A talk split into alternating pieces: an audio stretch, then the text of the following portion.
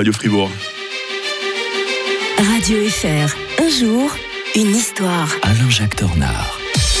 Bonjour Alain-Jacques Tornard. Bonjour Mike. Plaisir de retrouver euh, tous les matins l'historien de Radio Fribourg qui de temps en temps aime bien euh, commenter euh, l'actualité du moment. Et la grosse actu du moment, évidemment, c'est l'affaire Depardieu. Que nous dit l'histoire sur ce type d'affaire, Alain-Jacques En, en fait, si la présomption d'innocence a été bafouée dans ce qu'il est convenu d'appeler l'affaire de Pardieu, cela n'a rien de nouveau, Mike. Euh, Dès qu'il s'agit de mœurs sexuelles, là, l'histoire grouille de, de- de cas. euh, et d'ailleurs, euh, les jugements hâtifs euh, se sont révélés au fil de l'histoire, souvent catastrophiques quant aux conséquences. Pourquoi? Parce que on a des fois accusé à tort des gens, mais euh, l'accusation, elle reste dans les esprits et euh, l'innocence, même si elle est prouvée, euh, elle non, le démenti n- n'existe pas. En fait, ça date, on peut s'en remonter en déluge, on peut, on peut dire que on continue à fonctionner un peu comme au Moyen Âge. Vous vous souvenez qu'au Moyen Âge, on imposait à ceux qui étaient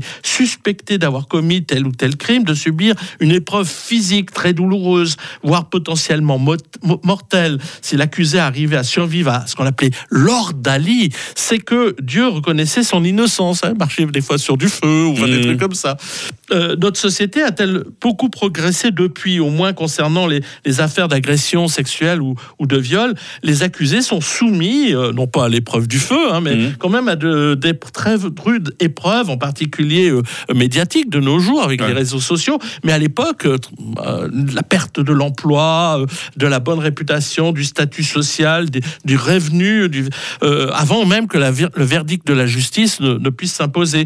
Euh, on a eu un cas récent avec Harry Habitant, vous savez, l'acteur qui avait été accusé, mais puis ensuite innocenté. Je ne sais Mhm. pas si on se souvient qu'il a été innocenté, hein, ou bien l'acteur Spacey, vous savez, Kevin Spacey, hein. ouais, qui, qui était dans House of Cards, qui avait été éliminé illico presto de la dernière saison, de, qui avait été accusé. Puis Qui en est fait, devenu un paria carrément, alors. Qu'il a été innocenté. Mhm. Mais il n'empêche que le mal est fait et, et souvent euh, ça a été euh, un problème, un problème absolument inouï. On l'a eu euh, au début du XXe siècle avec Roscoe Arbuclé, ça vous dit rien. C'était ce qu'on- l'acteur qu'on appelait Fatih euh, dans les films muets. On voyait, il était très connu au début Ah des oui. années 20. C'est encore dans le cinéma muet. hein. Ouais, dans le cinéma muet. Sauf qu'il a été accusé lui aussi de, de tous les maux de la terre.